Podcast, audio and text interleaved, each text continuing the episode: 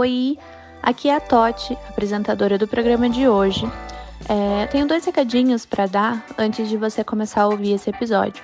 O primeiro é um alerta, é, pode causar gatilho em algumas pessoas que têm um transtorno alimentar. É, mas a gente tomou o maior cuidado em tratar do assunto com a seriedade que ele precisa.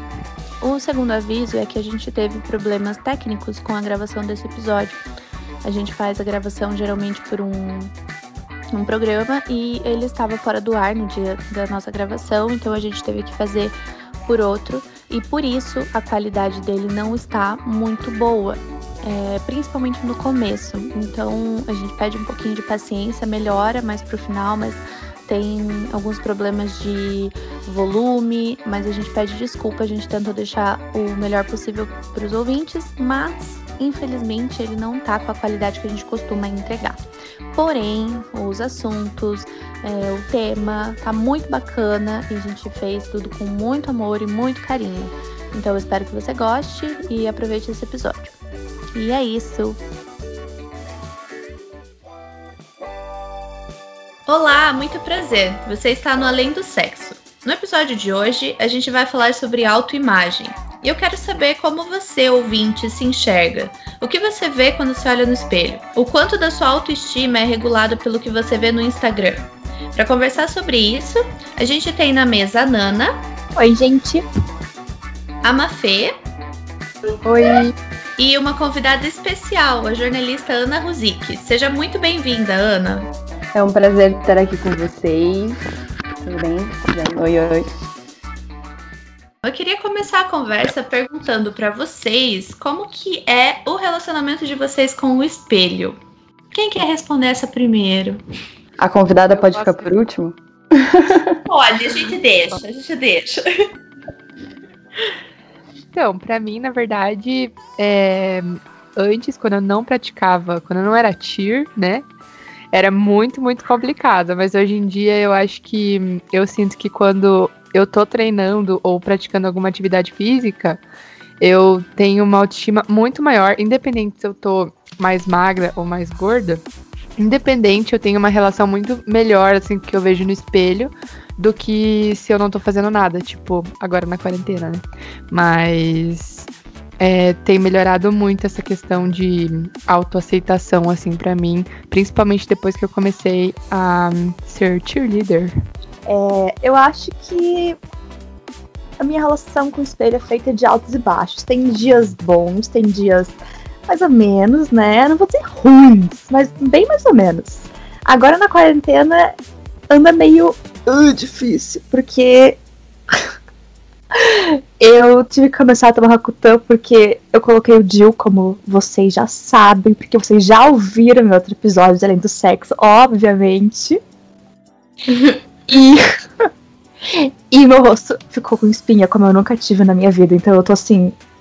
Eca, que droga. Então, está um pouco assim. Digamos que eu não tiro uma selfie faz uns seis meses.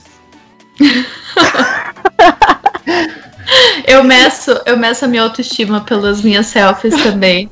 E, e a minha. Você já terminou, Nana? Posso. É, não, eu ia falar que, tipo, ah, eu acho que, no geral, ok. Bem melhor do que quando eu tinha 15 anos, o que é ótimo.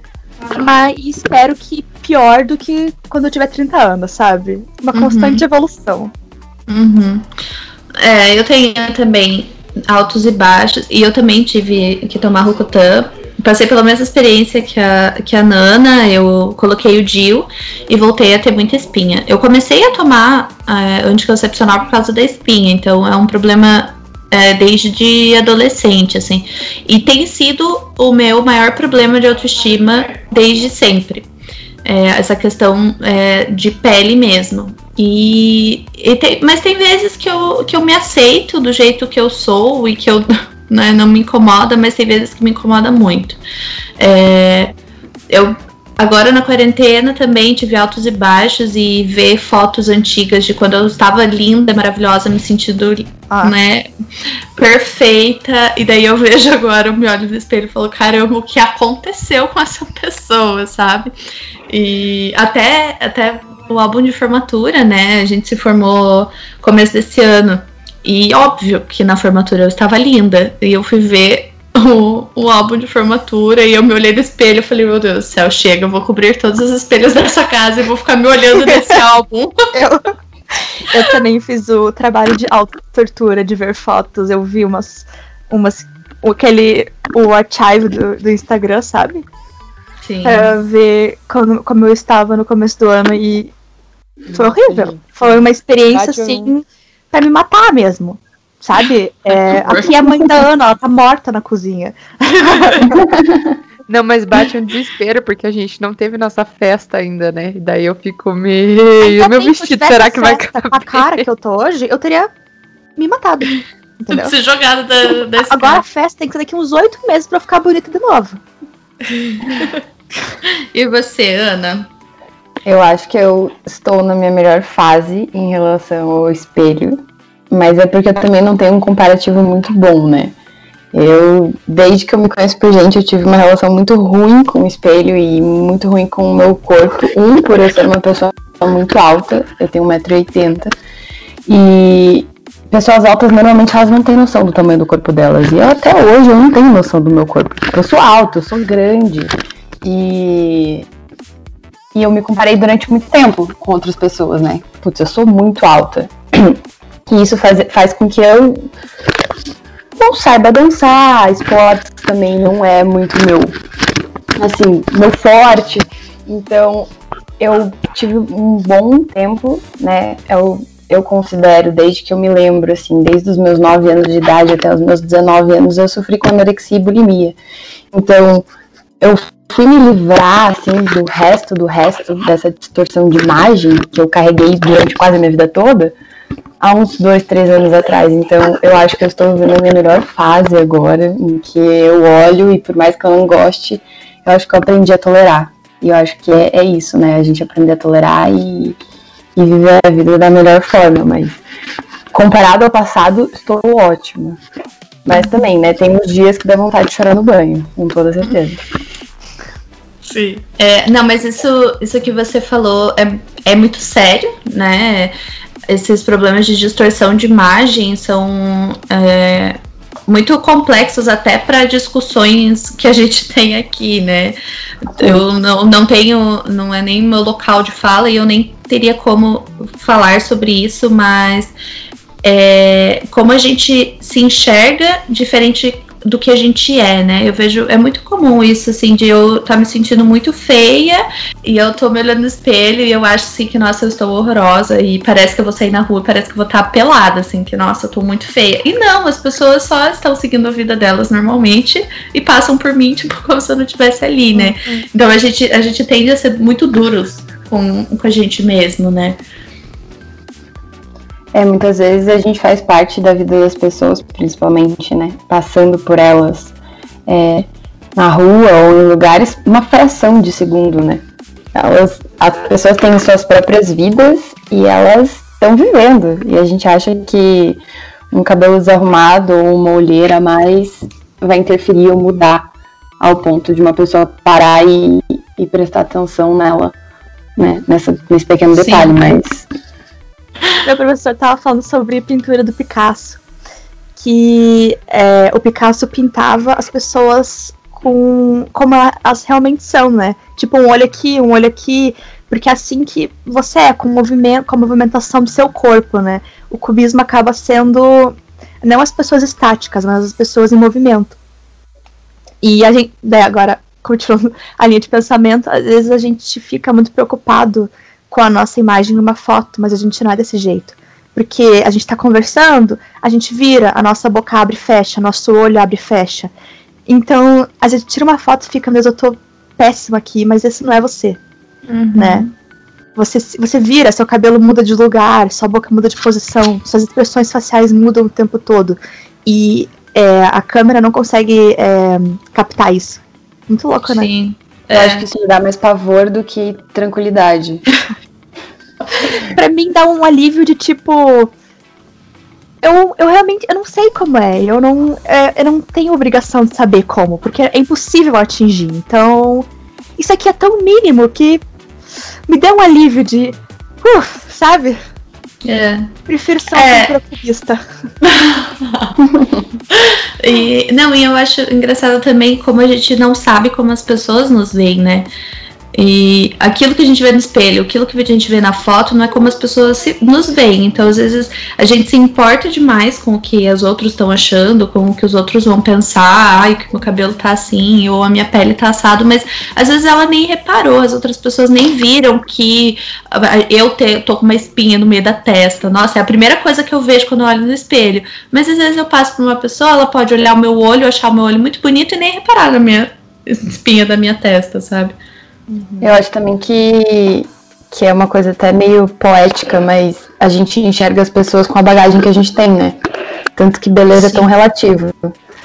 Ah, cada um carrega o que é bonito conforme que viveu, conforme que foi ensinado, o que aprendeu.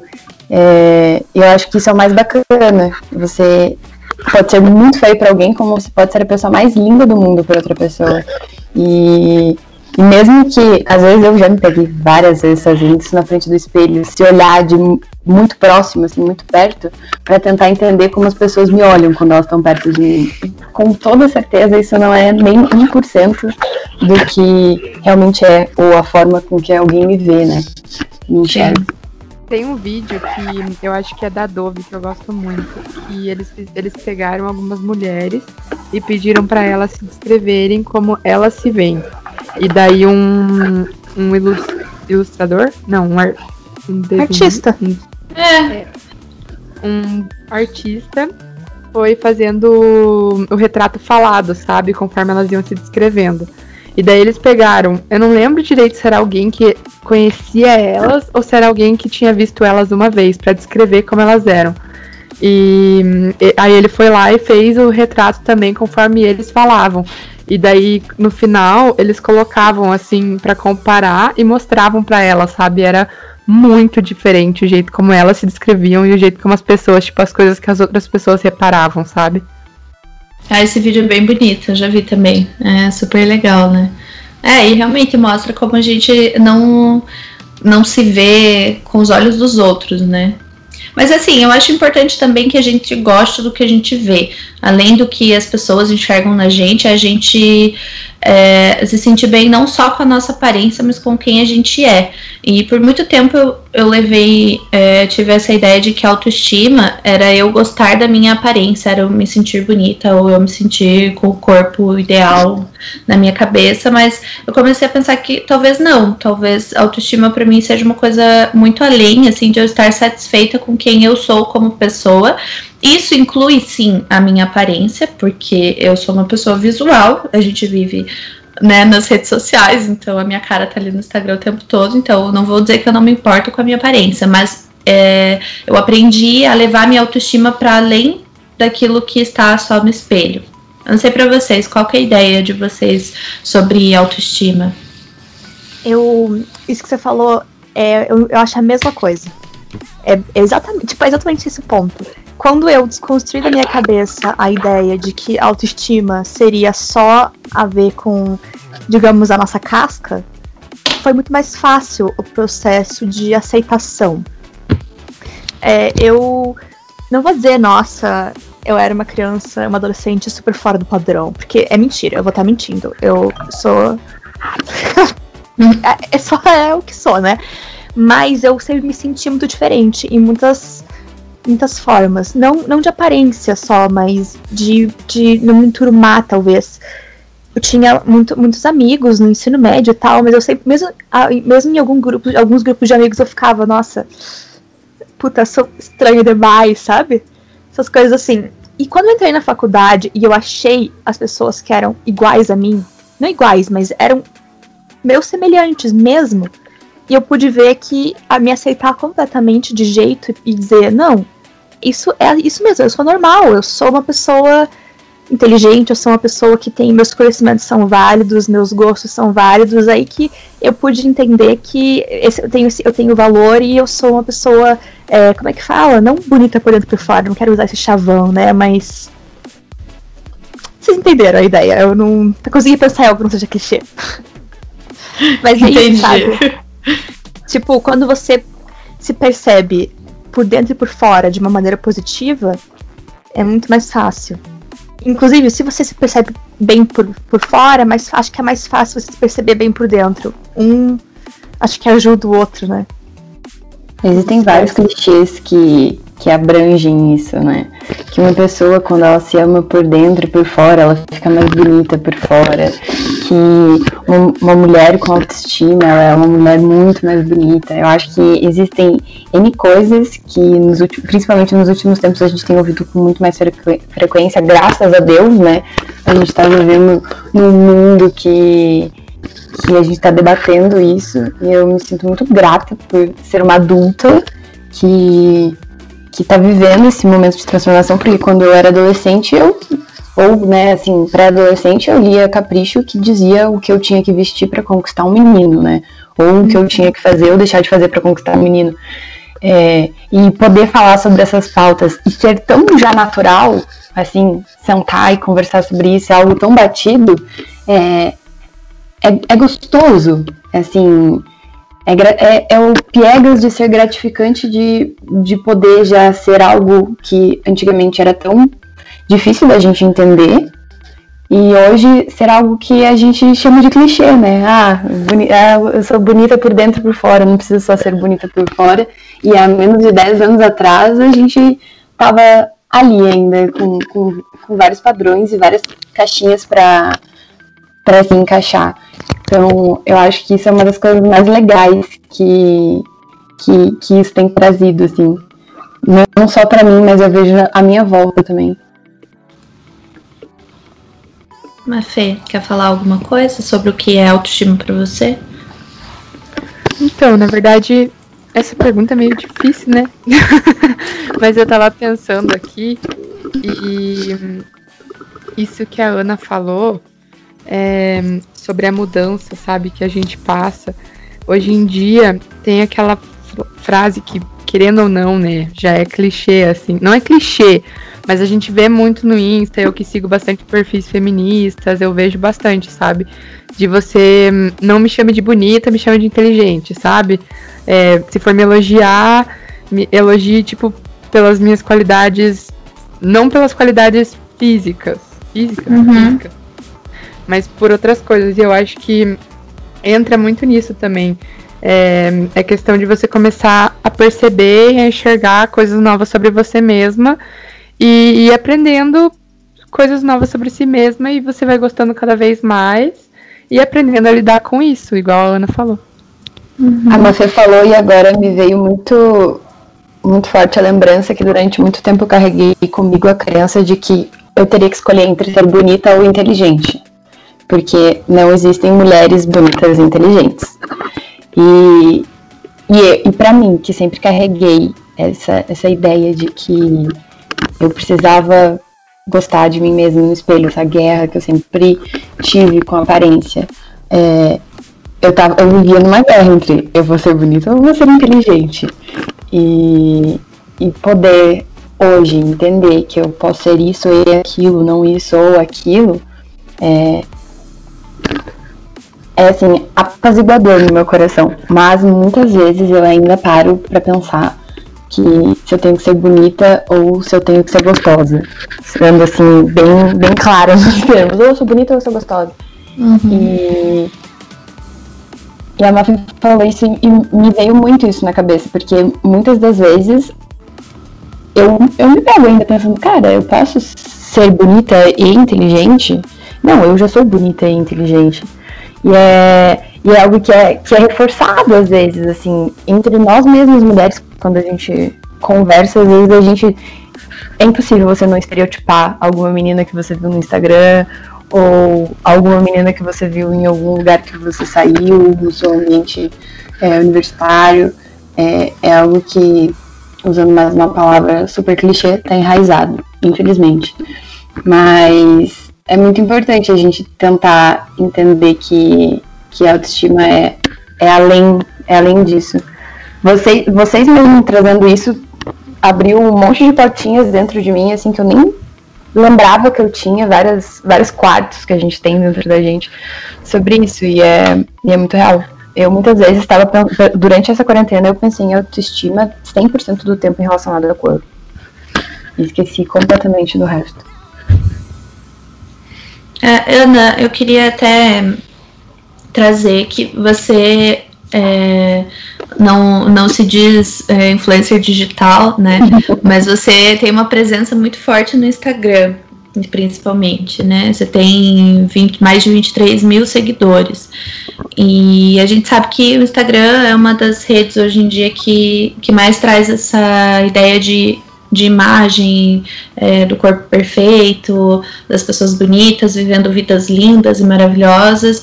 E eu que te acompanho no Instagram, eu sei que você tem trazido é, temas de aceita autoaceitação e autoconhecimento. E eu queria conversar, assim, falar um pouquinho sobre a presença, ou, às vezes a culpa, ou. É, culpa é uma palavra pesada, mas o quanto as redes sociais influenciam na, na nossa autoestima, na nossa autoaceitação, assim.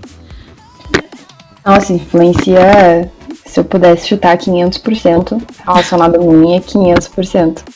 Por mais que eu me considere uma blogueira e uma influencer aposentada, é, ainda tem muita influência sobre mim. Eu comecei no Instagram muito novinha, eu tinha 17 anos. Eu peguei o boom, assim, eu cresci quando teve esse boom do Instagram. E, e é um meio. E, e, hoje eu trabalho muito com marketing de influência, então eu tenho muito contato com influenciadores digitais, com criadores de conteúdo. É, então, eu sempre, apesar de, de estar aposentada no meu meio de criação, eu sempre tive muito contato, tenho muitos amigos que trabalham com isso.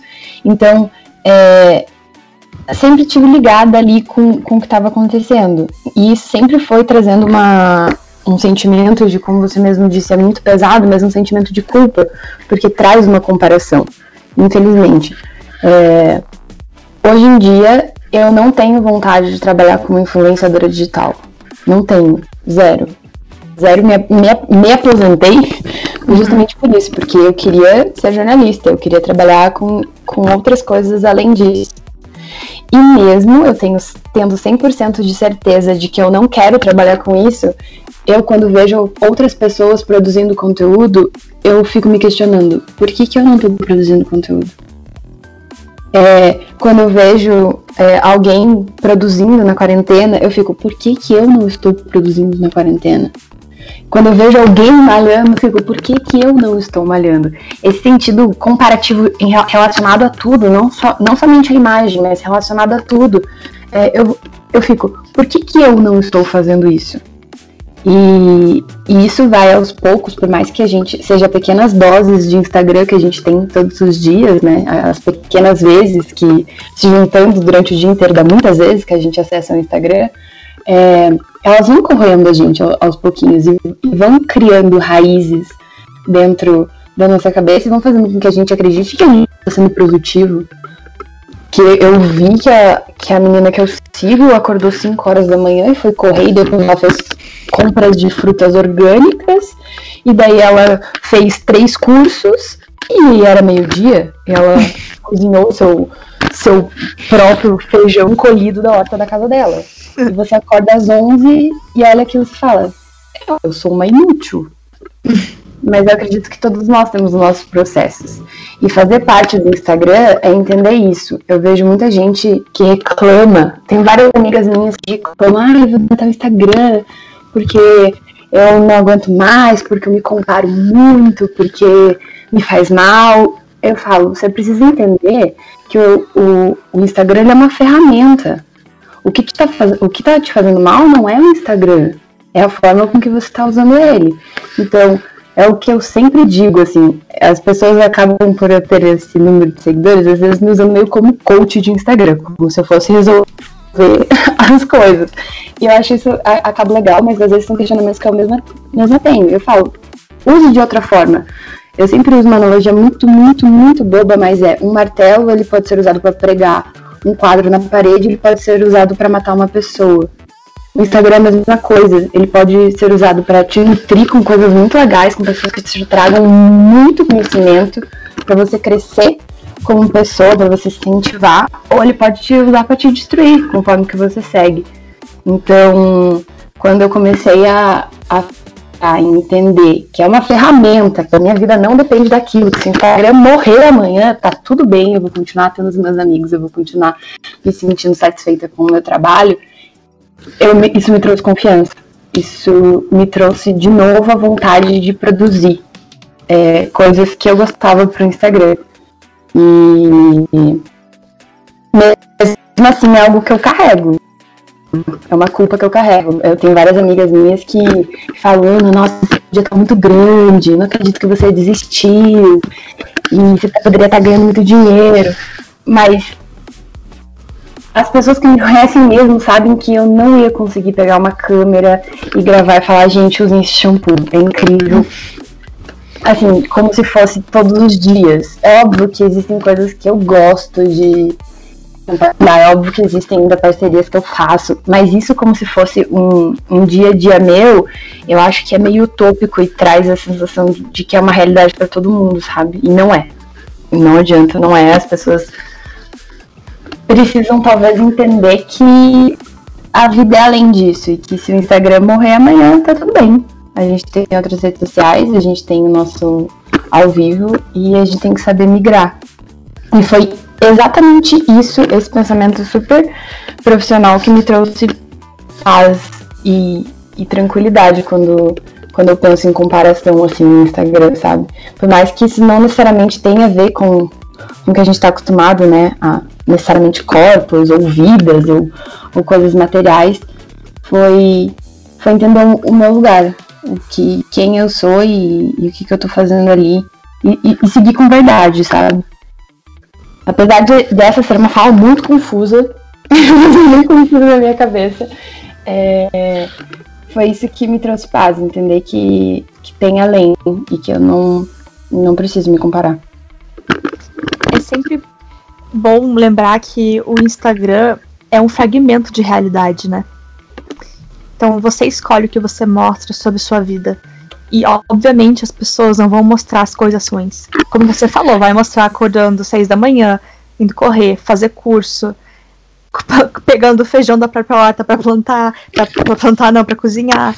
E daí você vende essa realidade perfeita e as pessoas começam a comprar isso e se cobrar, né? Porque elas não não consegue fazer igual. Isso é, isso é bem sério. E é muito difícil sair desse ciclo vicioso de consumir pessoas, entre aspas, perfeitas em rede social. Porque a gente estava comentando antes da gravação que eu disse que o Instagram tem algo muito bom que é você procurar pessoas semelhantes a você. Que podem te ajudar a se enxergar. Né? Tipo, ah, sei lá, eu, por exemplo, é, se você tem vitiligo, você pode procurar influencers com vitiligo para poder se enxergar, né? Olha, Sim. eu tô tendo uma representatividade aqui. Mas essa força de você procurar um nicho quando tem tantas pessoas ali vendendo um lifestyle perfeito, uma vida perfeita, um corpo perfeito, um relacionamento perfeito, uma família perfeita, é muito complicado, né? É, e eu acho que isso já vem de muito antes do Instagram é, existir, né? Antes, quando não existia no Instagram, a gente consumia isso através das revistas. Então, na Caras aparecia a casa perfeita, com o casamento perfeito, com os filhos perfeitos. É, então, eu acho que isso só foi. Só mudou de plataforma, né? A gente continua consumindo. E, psicologicamente falando, como uma pessoa leiga, né? Mas isso nutre a gente, assim como a gente gosta de assistir um romance, que a gente vê o, o casal super feliz se dando bem, isso nutre a nossa alma, a gente de alguma forma se nutre com essas vidas perfeitas que são exibidas ali. Então, é, por mais que no fundo não nos faça bem, instantaneamente ele traz uma sensação de prazer. Então, talvez seja essa uma forma com que a gente continue preso nesse ciclo vicioso de continuar vendo essas coisas. Mas o que eu digo é que isso nunca vai acabar. As pessoas vão continuar mostrando suas vidas perfeitas e falando sobre isso, enfim, exibindo o que elas querem.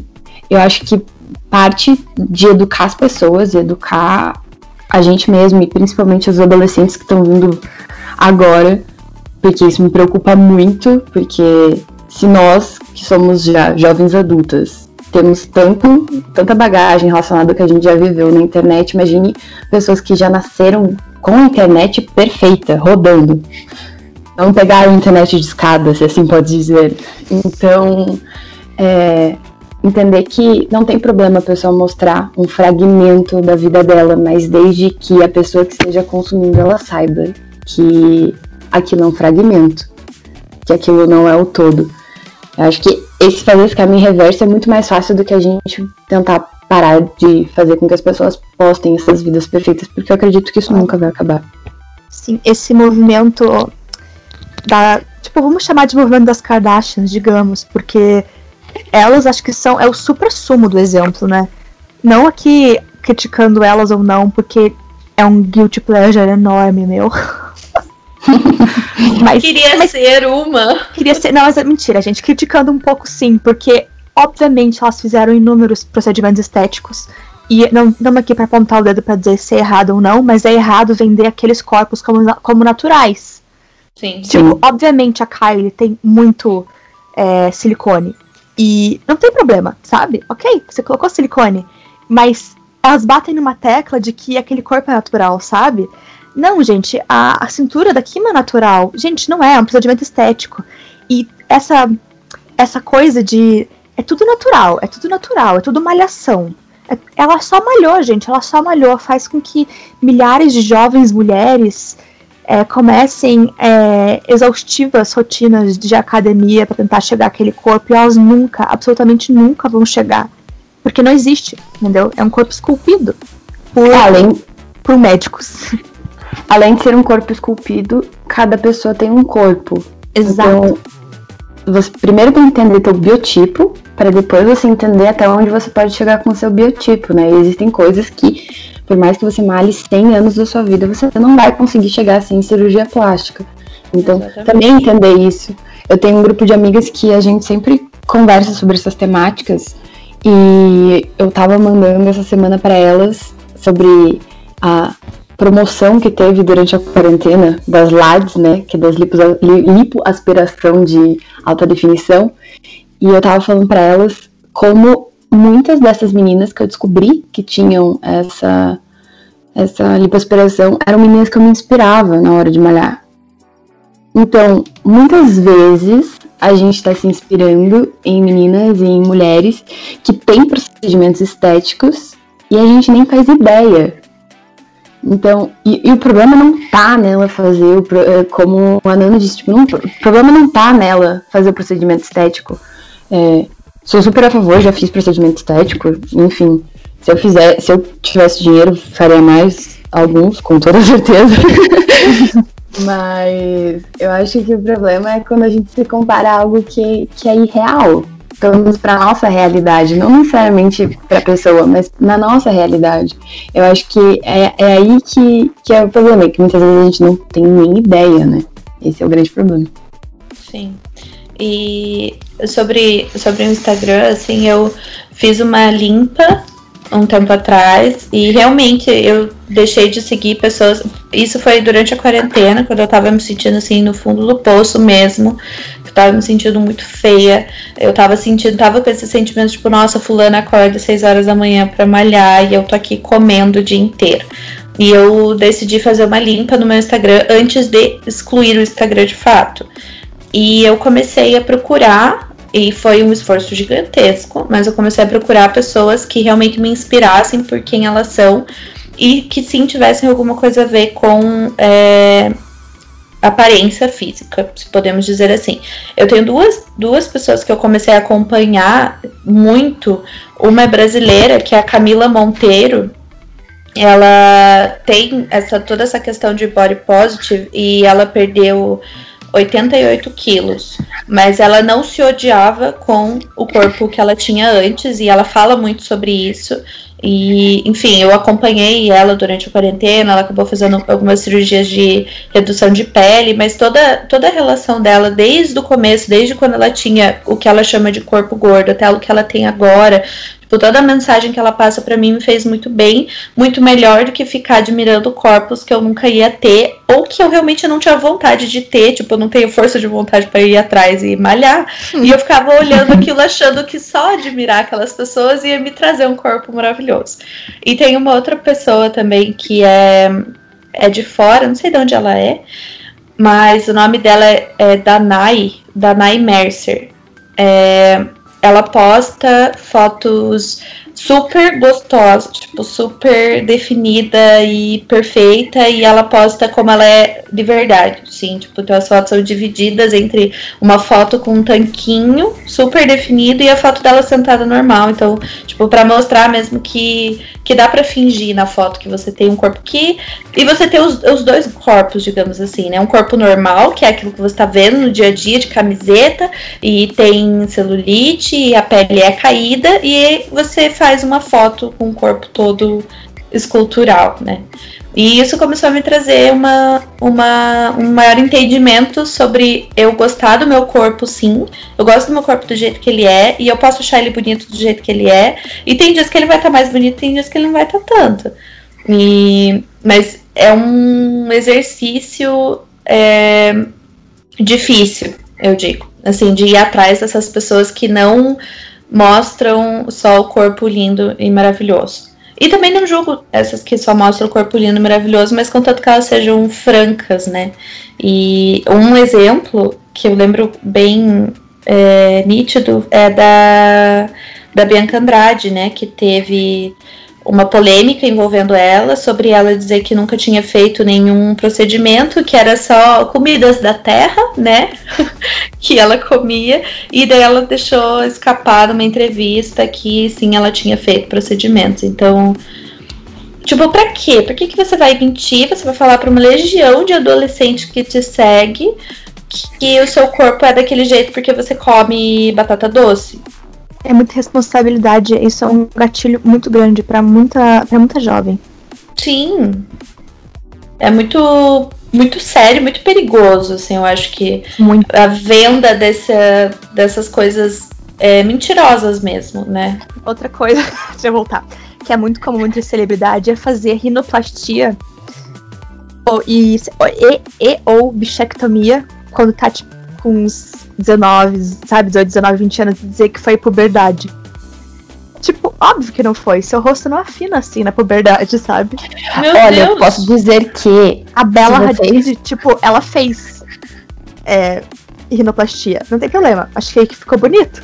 Mas ela, tipo, ai, olha a puberdade aqui no meu nariz. que ódio pra uma pessoa que tinha muito problema com o nariz que tem. Tipo, muito problema. Eu queria muito fazer rinoplastia era meu maior sonho. E ainda eu tem também. dias que eu olho foto minha de perfil, ou eu me vejo de perfil e eu fico, Deus, por que me deste um nariz tão grande? Sabe?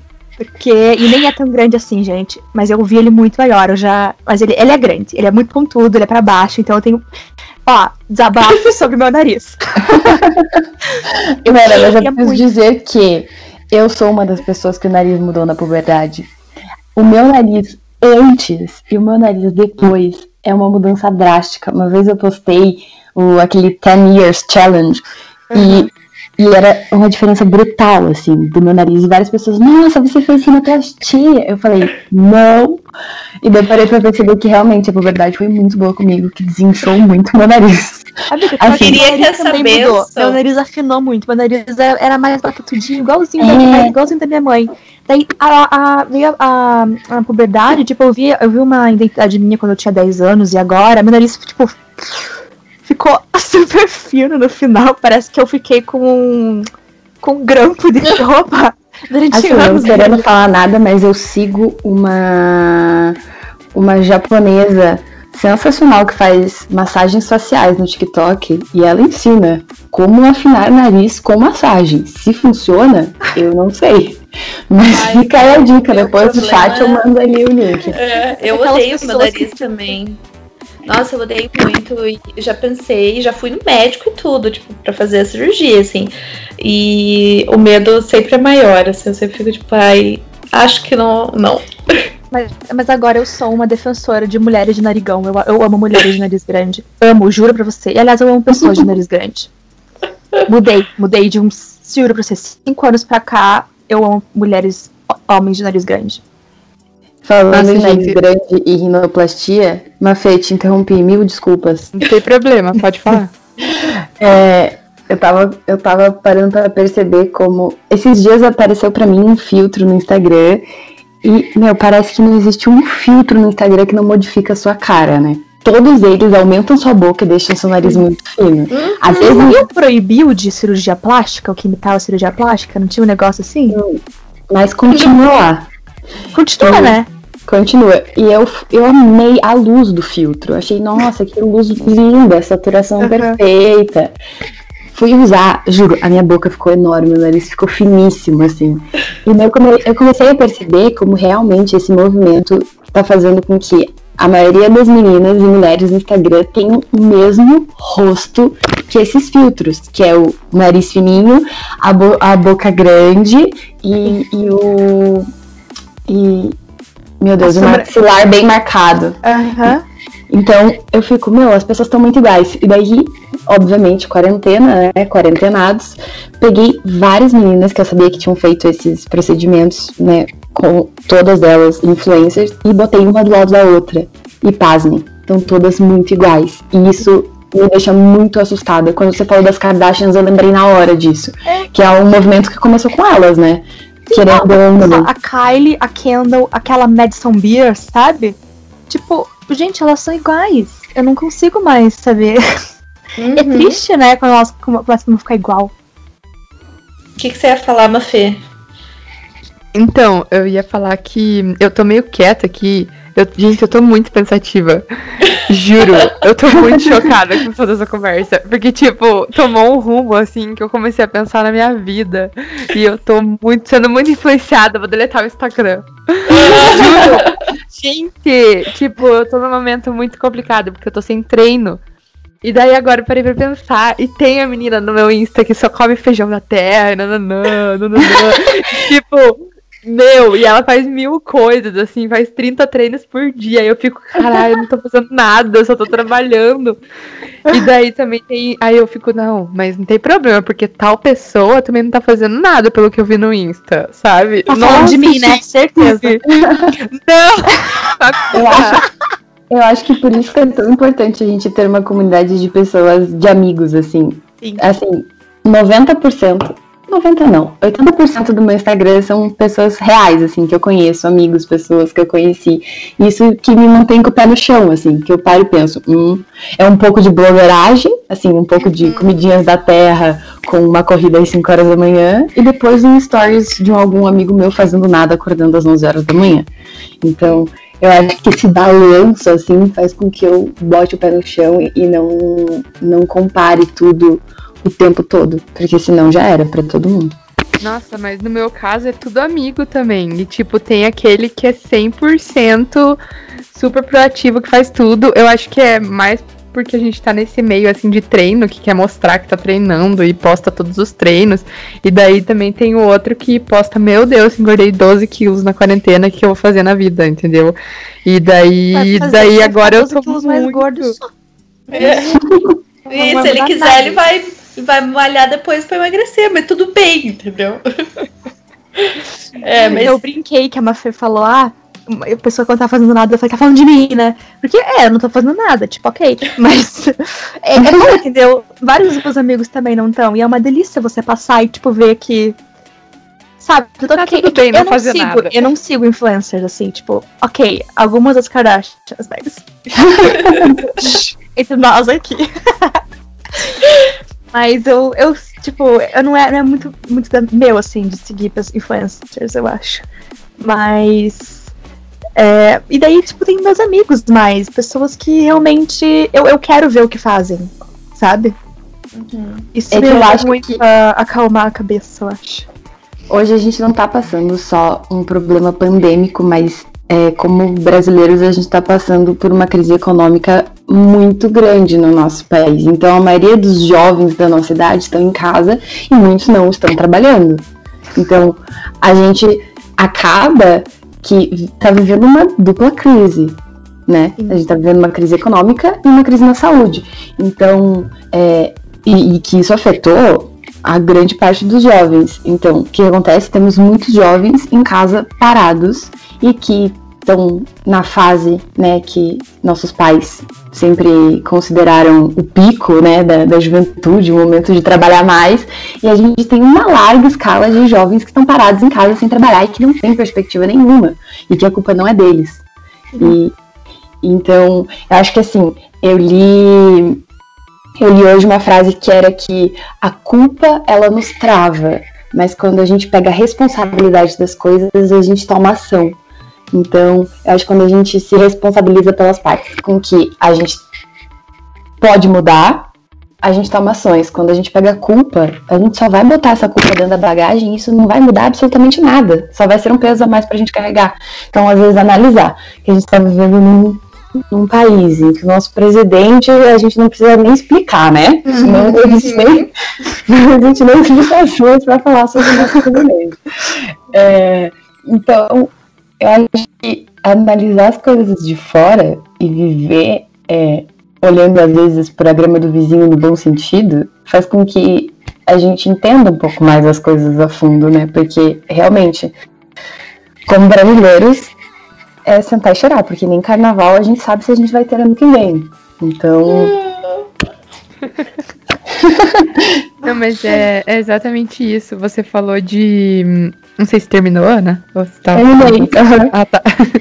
É, você tava falando disso de, tipo, ficar em casa e tal. No meu caso, ficar em casa seria ótimo, porque daí eu faria cinco treinos no dia, igual meus amigos que estão em casa estão fazendo, entendeu? E daí eu não. Eu tô trabalhando, graças a Deus, né? Eu tô trabalhando o dia inteiro, não tô reclamando. Mas assim, aí eu paro e penso, tá tudo bem, tá tudo bem, não tem problema. Eu, ta- eu tava com um corpo que eu tava gostando, não tem problema eu estar assim agora. Aí internamente na minha cabeça eu escuto uns gritos, não tá tudo bem, você tá louca, sabe?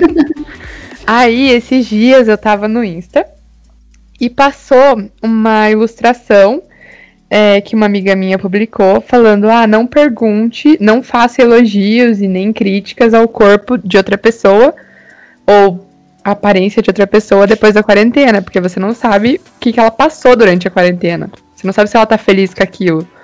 E aquilo me deixou, tipo, tão tranquila. Eu fiquei pensando, nossa, se ninguém vier falar pra mim nada do meu corpo, porque antes tava todo mundo, nossa, como você tá magra, nossa, como não sei o quê.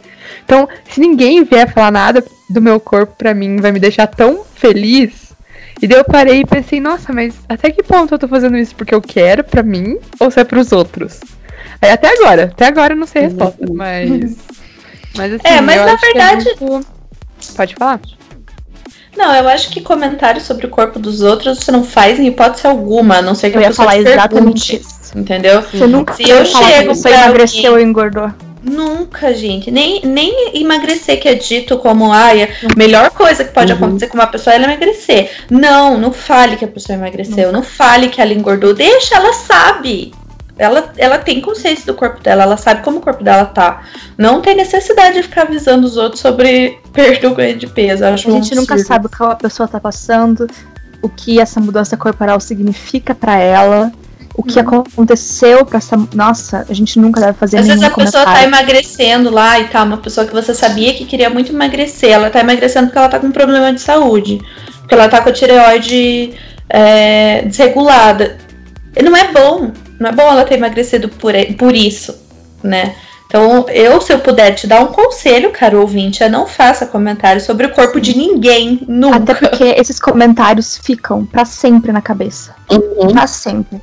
Nossa, todos os comentários que eu já ouvi na minha vida eu lembro. É, eu também. Eu São lembro do dolorosos. primeiro comentário sobre meu físico E- na vida. E assim, é difícil tirar isso da cabeça, sabe? Afeta muito a autoimagem. O jeito que você se percebe, é muito difícil você se desintoxicar dele. Uhum. Eu, eu não vou entrar em detalhes, mas eu era criança, entendeu? E era uma pessoa muito próxima, era uma pessoa da minha família. Que falou que eu tinha engordado. Então. E se eu lembro disso até hoje, me marcou até hoje, me fere até hoje, imagina, sabe? Você É. falar pra, pra um amigo seu. É, é muito complicado, a gente não deve falar essas coisas. Grande parte do meu problema com o meu nariz, por exemplo, é porque um parente meu próximo também um dia fez um comentário. E era uma coisa, gente, eu juro, eu achava o meu nariz normal. E até eu vi esse comentário e daí olhar no espelho e falar: caramba, meu nariz é grande mesmo. Agora eu odeio meu nariz. E foi um comentário, foram quatro palavras que a pessoa falou, às vezes sem a intenção, é, às vezes sem maldade, mas aquilo me afetou até hoje, tanto que eu penso em fazer uma cirurgia para arrumar o meu nariz, sabe? Sim. Gente, não se metam na vida dos outros. Só isso. Claro. Se cada um cuidar do próprio umbigo, tá tudo certo e é isso aí. É, eu penso em quantas coisas a gente não muda na gente mesmo ao decorrer da vida por comentário dos outros, né? Não, não somente de, de aparência, mas no, no sentido de, de intelectual também. Um, um exemplo muito normal é sobre que curso você vai fazer na universidade, né? Ah, você vai fazer sei lá, um exemplo nosso aqui, né? Tá fazendo jornalismo? Ah, você não vai ganhar dinheiro. Ah, você vai fazer história? Você quer dar aula? Então. Ai, mas você é tão inteligente, vai fazer um curso melhor. Nossa, que desperdício. Vai fazer direito. É. Ué, é. Vai fazer jornalismo, mas você fala tão bem, vai fazer direito. Uhum. É, é, é, eu ouvi muito isso. Você gosta de direito? Mas que todo mundo direito, então. É, mas acho que quantas das nossas escolhas são pautadas a partir do que os outros disseram, né? E eu acho que, caro ouvinte, não, não, não faça comentário sobre a aparência dos outros, mas também não faça sobre as escolhas dos outros. Uhum. Eu acho que se, você, se, a pessoa nunca te perguntou nada sobre isso, se ela não te pediu um conselho, se ela não te pediu um direcionamento, não é, se dê ao direito de poder ir lá e se meter na escolha de alguém. Eu acho que isso também fere a parte intelectual e da autoestima que a gente falou, que muitas vezes a, acaba que muda nossos caminhos e a gente nem percebe. Muitas vezes eu me vi é, mudando meu, meu jeito de ser e as minhas escolhas, roupas, é, enfim, N coisas que, que não envolvem necessariamente é, físico, corpo, pelo que me diziam e pelo que me falavam. Então, é, é, o peso que as nossas palavras têm na vida dos outros é, é muito grande. O que o crente sempre diz, né? A palavra é uma semente, é uma semente que pode envenenar e é uma semente que pode frutificar. Uhum. Então, assim, você escolhe se você vai frutificar na vida de, na vida de alguém ou você vai envenenar. E, e, é, a mesma, é a mesma coisa, sai da tua boca. A gente tem que fazer Muita... a escolha do que, do que vai ou não interferir. É, eu acho que muita gente usa desculpa da intimidade, de ai, eu sou muito próximo dela, não tem problema. É, ela vai entender que é só uma crítica construtiva, mas a gente mesma que falou, que foram pessoas da família que falaram. Então, pessoas próximas. Às vezes isso pode gerar uma, um fruto, igual a Ana falou, muito maior do que você pode imaginar por um simples comentário, sabe? E às vezes, o que, aconte o que aconteceu muito comigo, acontece muito comigo, é que eu me pego pensando, achando que é algo que eu quero. Na verdade, não é algo que eu quero, é algo que foi colocado na minha cabeça para eu achar que eu queria fazer aquilo, mas na verdade não é bem assim. Né? A Ana trouxe algo que outro, outro aspecto que é os comentários que também afetam a nossa a imagem que nós temos da nossa personalidade, né? Eu, que eu tinha falado que eu me achava muito diferente, tipo, muito, muito esquisita durante muito tempo antes de entrar na faculdade, e era bem isso, quando, tipo, ah, eu tava com meu grupo de amigos, eu falava, fazia algum assunto e eu ouvia, ai, que esquisito isso, ai, que assunto, ai, que... E eram coisas que eu gostava, sabe? Era coisas que eu, que eu tinha preço eram coisas que eu amava, que eu queria falar sobre e as pessoas menosprezavam. Então, quando você. Sabe, quando você, você olha. Como é que fala em português aquela expressão? You look down, sabe? Ai, que bilíngue. É... Ai, que bilíngue. Ai, que bilíngue. Você menospreza. que ódio. Você... Quando você menospreza algo que uma pessoa gosta muito, você também é, é, você também deixa uma, uma cicatriz bem forte na personalidade da pessoa. É algo bem triste.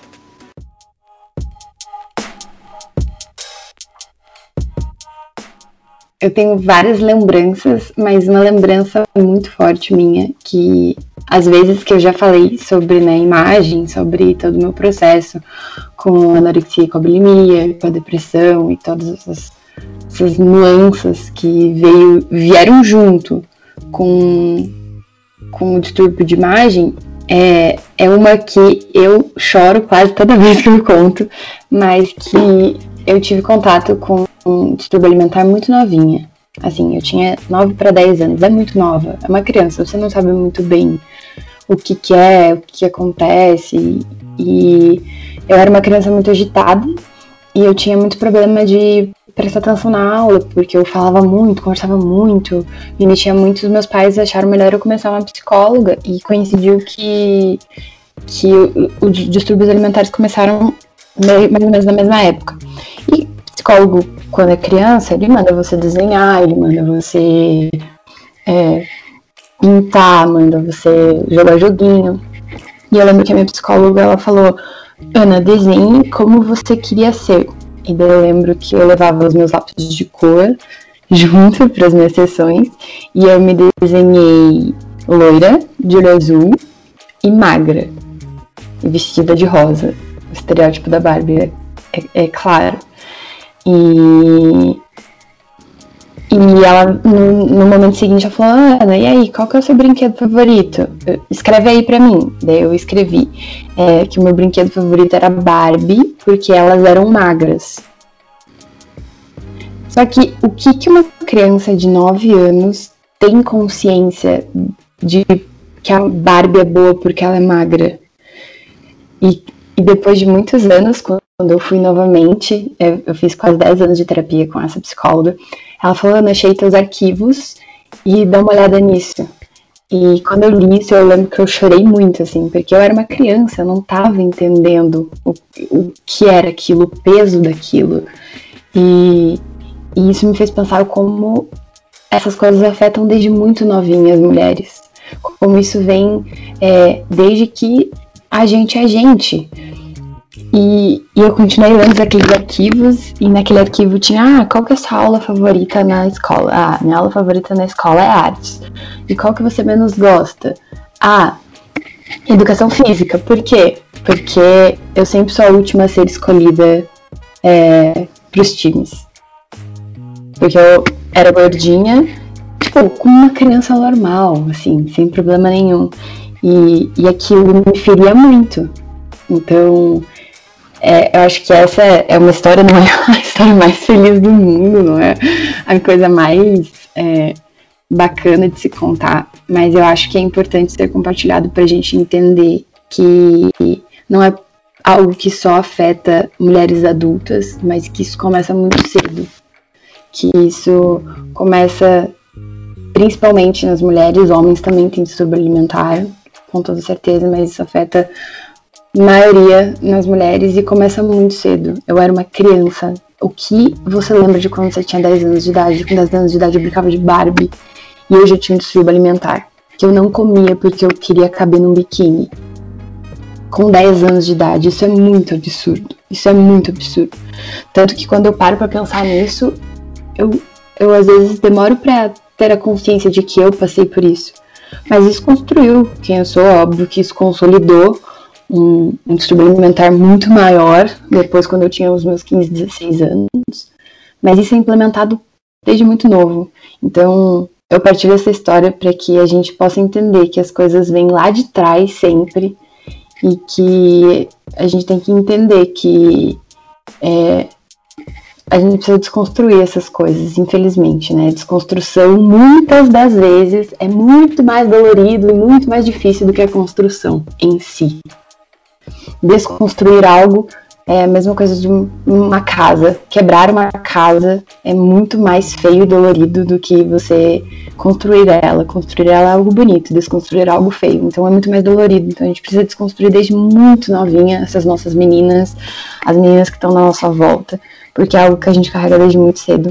E existem coisas que provavelmente eu tenho dentro de mim que eu ainda nem fiz terapia o suficiente para encontrar essas raízes ocultas que estão lá, mas que, que foram coisas que foram deixadas em mim. Então, eu acho que é pra gente prestar atenção no que a gente tá dizendo, no que a gente tá falando, quem a gente tá sendo, se a gente tá sendo verdadeiro com a gente mesmo, principalmente, que eu acho que é. Eu acho que quando.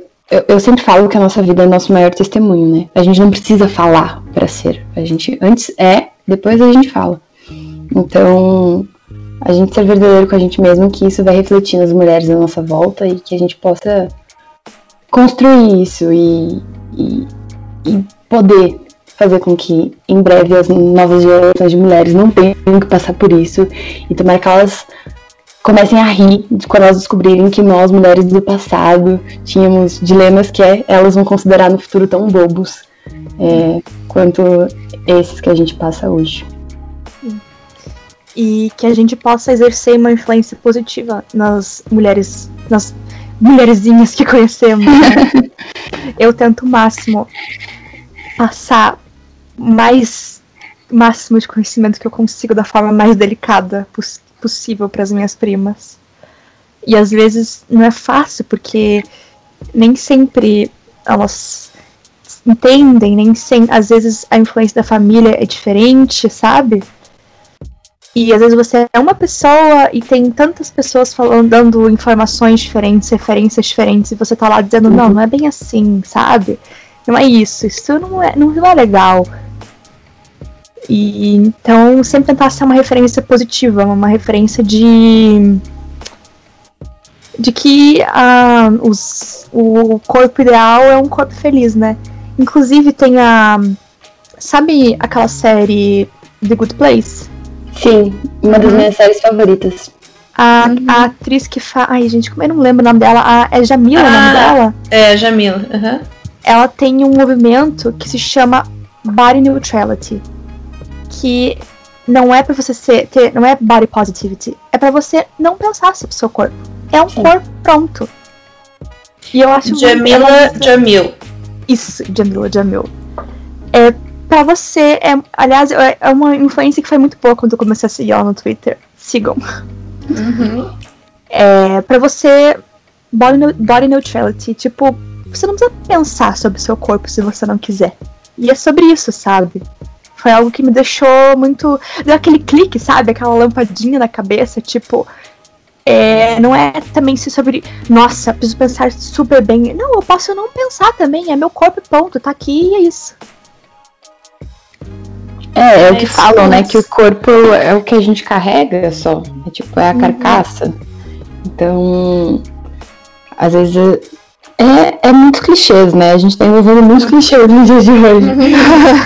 Mas é aquele negócio, a gente não vai levar o nosso corpo e, e muitas vezes a gente dedica muito tempo, né, a ele para algo que a gente não vai levar com a gente. Então, é, mais um clichê adicionado a hoje.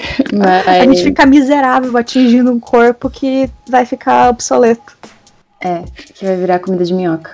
Uhum. É.